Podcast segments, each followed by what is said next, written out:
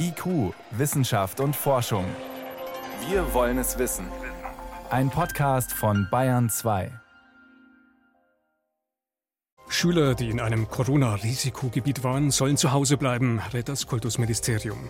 Und zwar auch dann, wenn die Schüler keine Symptome zeigen. Firmen schließen kurzzeitig Standorte, Messen werden abgesagt. Ist all das verhältnismäßig oder schon eher Panikmache? Das ist gleich unser Thema.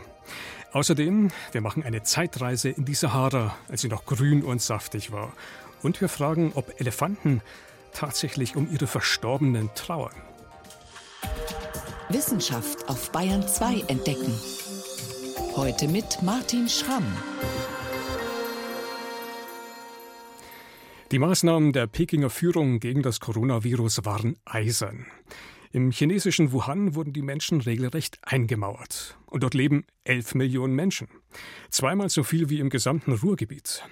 Immerhin Zehntausende betroffen sind auch in Italien.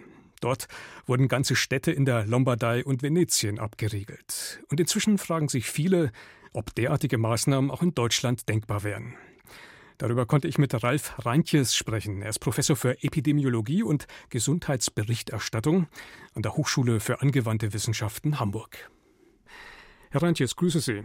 Schönen guten Tag. Machen wir es noch gleich mal konkret. Das bayerische Kultusministerium rät, dass Schüler, die in einem Risikogebiet waren, zu Hause bleiben sollten, und zwar unabhängig von Symptomen. Lehrer, die in Risikogebieten waren, hingegen nur, wenn sie Symptome zeigen. Ist das sinnvoll?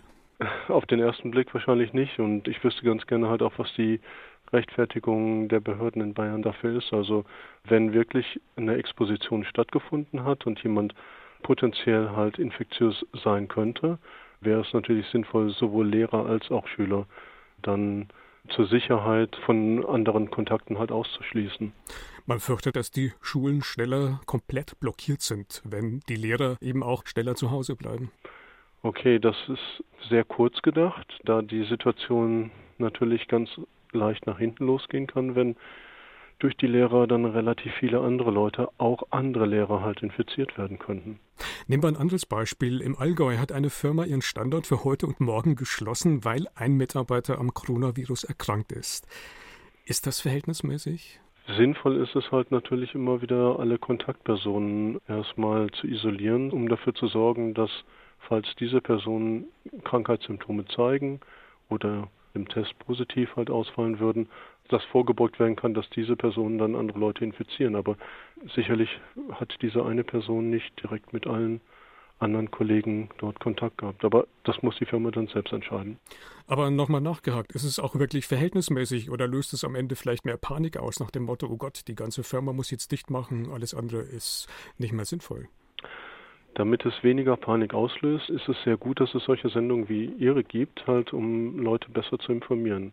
Und es ist, glaube ich, allen oder zumindest den Leuten, die in dem Bereich seit vielen Jahren arbeiten, ist allen bewusst, dass wir hier eine ganz besondere Ausnahmesituation haben und dass wir aber trotz alledem halt, dass kein Grund zur Panik ist, sondern dass wir sinnvoll und rational handeln sollten.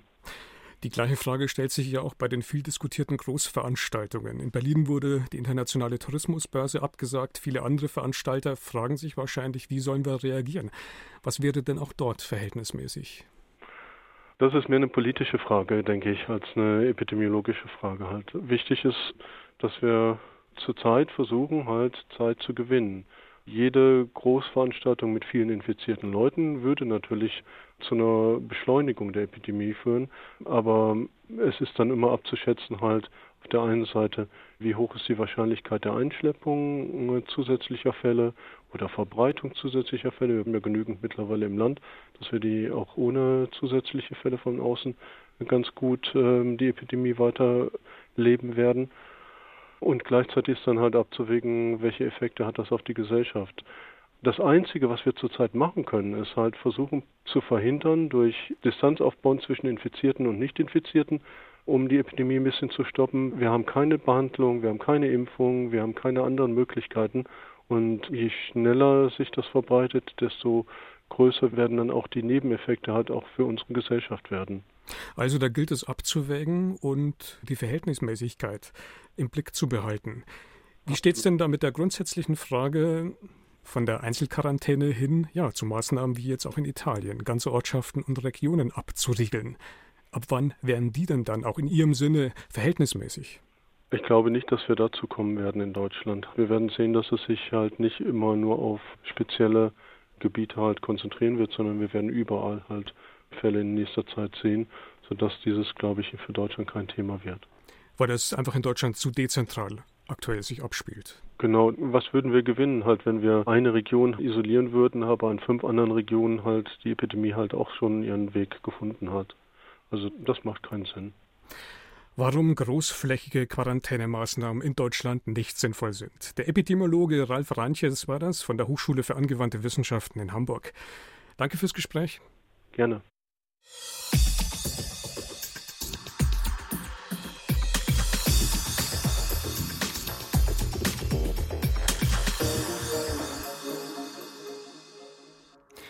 Sahara. Das klingt nach endlosen Wüstenlandschaften, nach Sand, nach Dünen, unerträglicher Hitze, Wassermangel. Hier überleben nur ausgewiesene Spezialisten, denen es gelungen ist, sich anzupassen. Skorpione zum Beispiel, Schlangen, Kamele. Insofern passt das, was jetzt eine Ausgrabung in Libyen zutage gefördert hat, nicht wirklich ins Bild. Die Forscher haben Tausende von Fischüberresten gefunden. Was diese Fundstücke über die Vergangenheit der Sahara erzählen, Florian Falzeder berichtet. Die Sahara, die größte Trockenwüste der Welt, sie war einmal grün. Große Seen und Flusslandschaften im Süden, sumpfig, es wimmelte vor gefährlichen Tieren wie Krokodilen. Kein angenehmer Ort für unsere Vorfahren, die Menschen, die dort gelebt haben, vor ungefähr 10.000 bis 4.500 Jahren. Weiter Richtung Norden aber wurde es schon deutlich gemütlicher. Man kann es sich so ähnlich vorstellen wie Nationalparks im heutigen Kenia, erklärt der Wüstenforscher Stefan Kröpelin. Die nördlicheren Teile der Sahara, also diese offenen Baumsavannen, wo man jagen konnte, wo genug Wasser da war, es war ein Paradies für die wenigen Menschen, die damals gelebt haben. Einer dieser Orte liegt im Süden des heutigen Libyen, im Akakusgebirge. Dort an einem Felsvorsprung haben Menschen vor Jahrtausenden gelebt und einiges hinterlassen, insbesondere Essensreste. Mehr als 17.500 Tierknochen haben Archäologen dort gefunden. Wim van Neer, ein Fachmann für die Identifizierung dieser alten Knochen, ein Archäozoologe, hat sie analysiert, jahrelang Stück für Stück. Jetzt hat er das Ergebnis veröffentlicht. 80 Prozent der Knochen sind von Fischen, dann erst kommen Säugetiere und ein paar Vögel. Die Menschen haben dort also viel Fisch gegessen und wenig Fleisch, zumindest am Anfang vor rund 10.000 Jahren. Je jünger die Funde, desto weniger Fischreste waren darunter. Anfangs bildeten sie noch 90 Prozent aller Knochen, am Ende nur noch 40. Die Leute haben immer noch gefischt, aber immer mehr auch gejagt und ab einem gewissen Zeitpunkt auch Nutztiere gehalten. Schafe, Ziegen, Rinder, weil es immer trockener geworden ist. Das passt zur Geschichte der Sahara, wie wir sie kennen. Immer wieder gab es dort Grünzeiten. Wann genau, da ist sich die Forschung nicht ganz einig. Die letzte aber hat eindeutig vor etwa 10.000 Jahren angefangen, bis die Sahara vor 4.000 Jahren wieder austrocknete. In der Hochzeit haben Monsunregen immer wieder Flüsse zum Sprudeln gebracht, und mit ihnen kamen die Fische, die die Forscher jetzt im Akakusgebirge ausgegraben haben. Warum aber hat es so lange gedauert, bis die Ergebnisse jetzt endlich da sind? 17.500 zum Teil winzig kleine Knochen zu analysieren, ist eine Kunst, die nur wenige Menschen auf der Welt so beherrschen wie Wim van Neer, der sich dieses Wissen auch erst erarbeiten musste, gerade bei Fischen. Das ist ein bisschen schwieriger als bei Säugetierknochen. Das Skelett ist komplexer. Vor allem ist es wichtig, dass man Referenzsammlungen hat, moderne Skelette. Die habe ich seit den 1980ern selber aufgebaut. Ich bin nach Ägypten gefahren, habe dort Fische gekauft, sie gekocht und die Skelette präpariert. Nur so konnte ich die Erfahrung aufbauen. Die Van Neer gebraucht hat, um diesen für die Geschichte der Sahara einzigartigen Fund zu analysieren. Diese Menge, noch dazu Schicht für Schicht ausgegraben und datierbar, hat auch Stefan Kröpelin in jahrzehntelanger eigener Arbeit nicht gefunden. Gleichzeitig warnte er aber davor, dass man jetzt von einem herausragenden Platz Rückschlüsse macht auf die gesamte Sahara. Und die gesamte Sahara ist je nach Definition acht bis zehn Millionen Quadratkilometer groß. Die ist größer als die USA. Es ist eben nur ein Puzzlestein für die Geschichte der heute größten Trockenwüste der Welt. Am Akakus war es wohl ähnlich wie im heutigen Kenia. Baumsavanne mit Flussläufen, die während der Regenzeit große Wassermassen führten und Seen, in denen die Menschen fischen konnten. Im Süden wurde es sumpfiger und feuchter mit riesengroßen Seenlandschaften, die im Laufe der Jahrtausende mehr und mehr austrockneten. Die Sahara wurde zur Wüste. IQ, Wissenschaft und Forschung. Wenn Sie mehr wissen wollen, Hintergründe zum Programm von IQ finden Sie unter bayern2.de. IQ, Wissenschaft und Forschung. Montag bis Freitag ab 18 Uhr.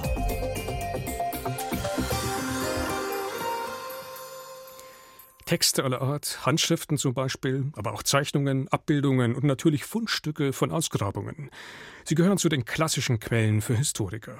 Aber auch Erbgutanalysen, anhand derer sich zum Beispiel die Geheimnisse jahrhundertealter Knochen entlocken lassen.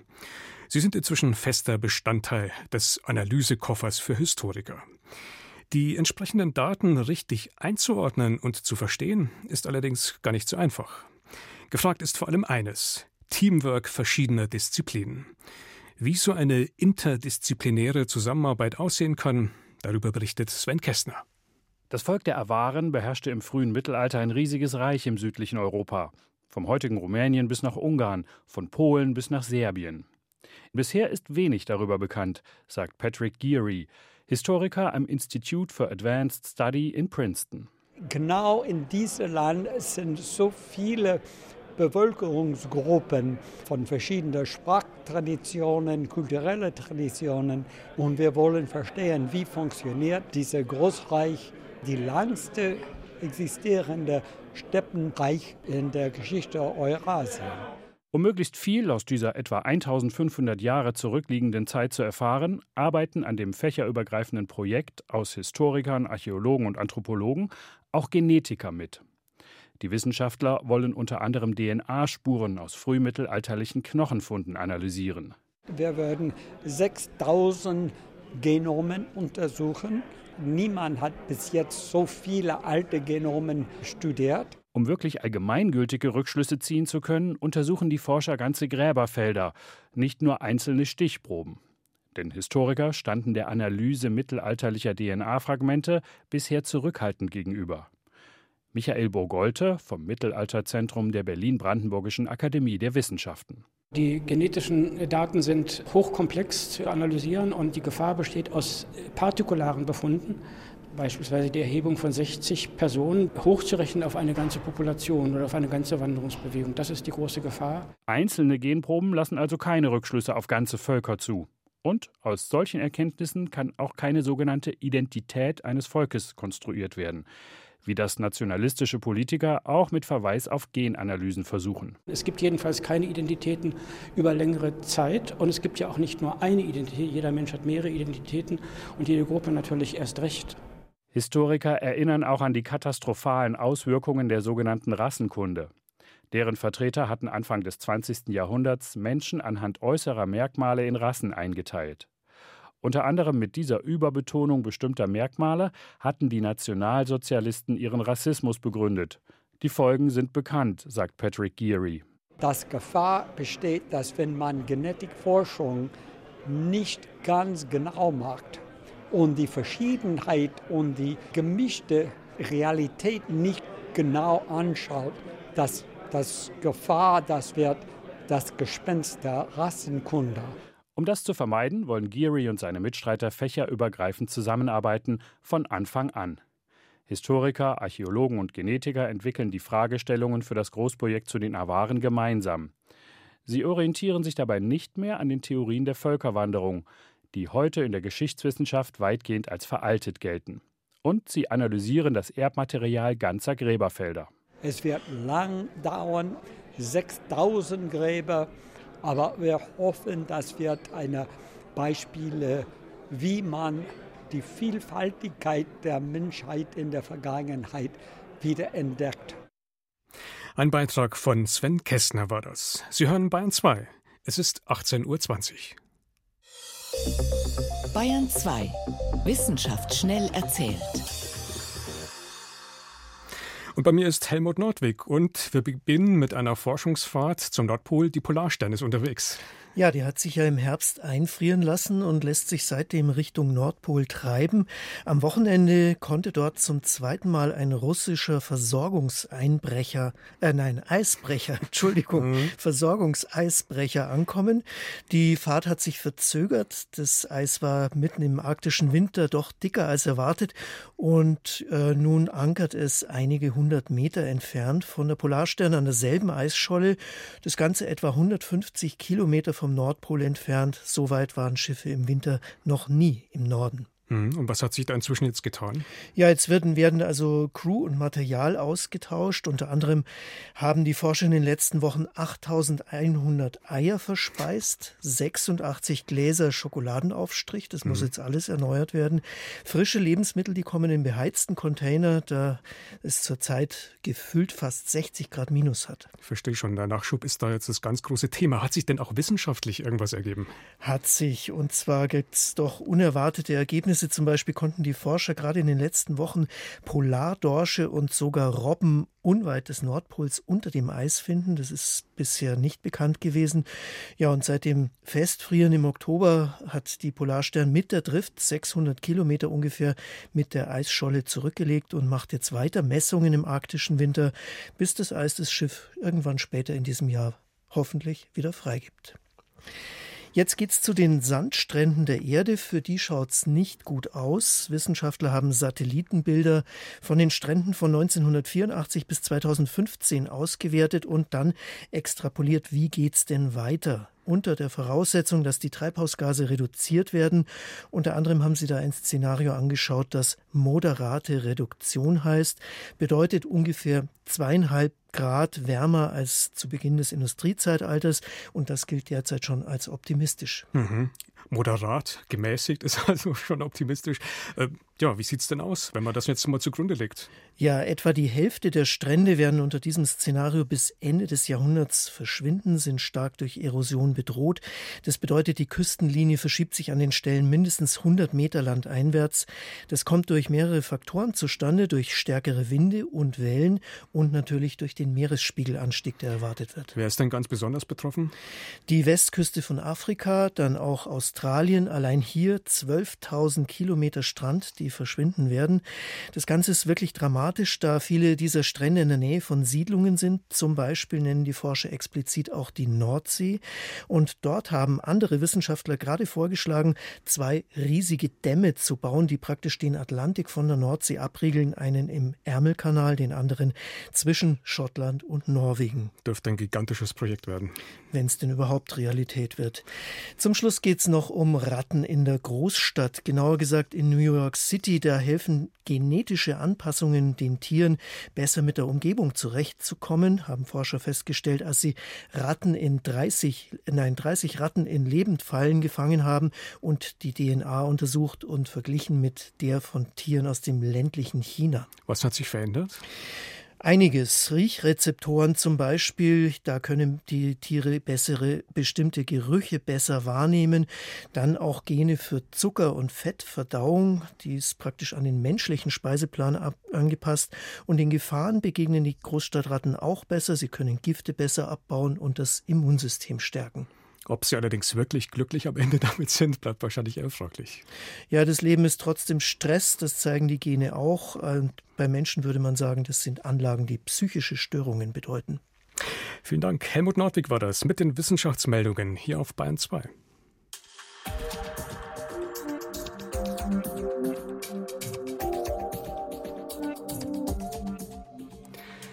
Von Verstorbenen Abschied zu nehmen und zu trauern.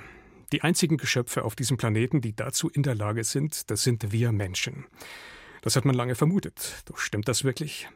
Von Gorillas wird berichtet, dass sie oft dicht bei verstorbenen Artgenossen bleiben, sie berühren. Schimpansen bedecken die leblosen Körper von Artgenossen mit Blättern und Zweigen. Und von Elefanten wird erzählt, sie würden ihre Toten regelrecht betrauern, die Überreste immer wieder besuchen. Ja, sogar von Elefantenfriedhöfen ist da die Rede. Aber kann man dabei wirklich von Trauer sprechen? Susi Weichselbaumer über die Ergebnisse einer aktuellen Studie dazu. Die Elefanten wiegen sich sanft hin und her. Ihre Rüssel streichen zart über den leblosen Körper des Artgenossen am Boden. Manchmal stupst ein Rüssel den Toten aufmunternd an. Immer wieder berichten Wildhüter von solchen Situationen. Ein typisches Verhalten, sagt Biologe George Whittemer von der Colorado State University. Elefanten sind absolut fasziniert, wenn sie den Leichnam eines anderen Elefanten entdecken. Der kann eben gestorben oder schon lange tot sein. Selbst jahrzehntealte Knochen finden Elefanten interessant und gehen auf eine sehr eigene Art damit um. Für seine Studie hat Wittemeyer 32 frühere Berichte über afrikanische Elefanten in freier Wildbahn ausgewertet. Die Ergebnisse verglich er mit eigenen Beobachtungen im Samburu Nationalpark in Kenia. Sie betasten den Toten oft mit dem Rüssel. Das kann sehr sanft sein oder fast schon grob. Einzelne Knochen werden aus dem Skelett gezogen. Häufig heben sie auch ein Bein und lassen das über dem Toten schweben. Das sieht ein bisschen wie beim Reiki aus. Und das ist ein Verhalten, das wir sonst nie bei Elefanten beobachtet haben. Abgesehen von der Reiki-Variante aber sei das übrige Verhalten durchaus bekannt. Genauso begrüßen sich Elefanten. Sie betasten sich mit dem Rüssel, riechen aneinander. Elefanten pflegen enge Sozialkontakte. Freundschaften halten, auch wenn sich die Tiere längere Zeit nicht gesehen haben. Ein funktionierendes Sozialgefüge sei der Schlüssel zum Überleben für diese Art, bestätigt der Direktor des Leibniz-Instituts für Zoo- und Wildtierforschung an der FU Berlin, Heribert Hofer. Ob es sich beim Betasten der Toten aber um ein Abschiedsritual handelt? Ein Puls fühlen oder andere medizinische Diagnostik, wie wir das bei uns machen, steht den Tieren ja nicht zur Verfügung. Das heißt, Beobachtungen, bei denen die Tiere ihren Artgenossen versuchen aufzuheben, anzuschubsen, könnte man auch so interpretieren, dass sie überprüfen, ist das Tier wirklich tot. Allerdings, und darin stimmt Hofer mit den Ergebnissen der neuen Studie überein, überprüfen, ob ein Artgenosse nicht mehr lebt, das dauert keine Stunden oder gar Tage. So lange sind Elefanten mitunter beschäftigt mit ihren Verstorbenen. Trauern sie? Vom Prinzip her, vor dem Hintergrund, wie komplex ihre soziale Organisation ist, traue ich ihnen das zu. Wenn Sie mich aber fragen, wie kann ich das denn zuverlässig feststellen, da beginnen die Probleme. Wir müssen also aus Ihrem Verhalten schließen, in welchem emotionalen Zustand Sie sich befinden. Bisher hatten Wissenschaftler versucht, in dieser Frage mit Hirnforschung weiterzukommen oder Schlüsse aus dem Kommunikations- und Sozialverhalten der Elefanten zu ziehen. Die Ergebnisse blieben vage. Biologe Whittemeier schlägt jetzt einen möglichen anderen Ansatz vor. Elefanten haben Drüsen zwischen Auge und Ohr. Diese Schläfendrüsen sondern in bestimmten Situationen eine Flüssigkeit ab, in der Brunstzeit, aber auch generell in sozial komplexen Situationen. Bei Begrüßungen etwa wenn Sie den anderen lange nicht gesehen haben, gibt es ein großes Hallo. Sie kommunizieren mit Lauten, rubbeln sich gegenseitig ab und sie geben diese Flüssigkeit ab. Wir sehen das aber auch, wenn sie unter Stress geraten, wenn ein akutes Risiko für das Tier oder die Familie besteht. Und wir haben das oft gesehen, wenn sie ihre Toten betasten. Aber wir wissen nicht, ist das positiv, negativ, Stress oder eine andere Erregung, Trauer zum Beispiel. Dem wollen die Forscher weiter nachgehen und Hormonkonzentrationen im Drüsensekret aufschlüsseln. Das Fazit vorerst für Elefanten: Sie haben spezielle Rituale. Der Kontakt mit toten Artgenossen erregt sie. Was schon klar ist, die berühmten Elefantenfriedhöfe sind ein Mythos. Tatsächlich bleiben Elefanten, wenn es ihnen nicht gut geht, in der Nähe von Wasserlöchern oder Flüssen und sterben. Dort beerdigt werden sie nicht. Wie Elefanten mit ihren Toten umgehen. Ein Beitrag von Susi Weichselbaumer war das. Und das war's für heute in IQ. Im Studio war Martin Schramm.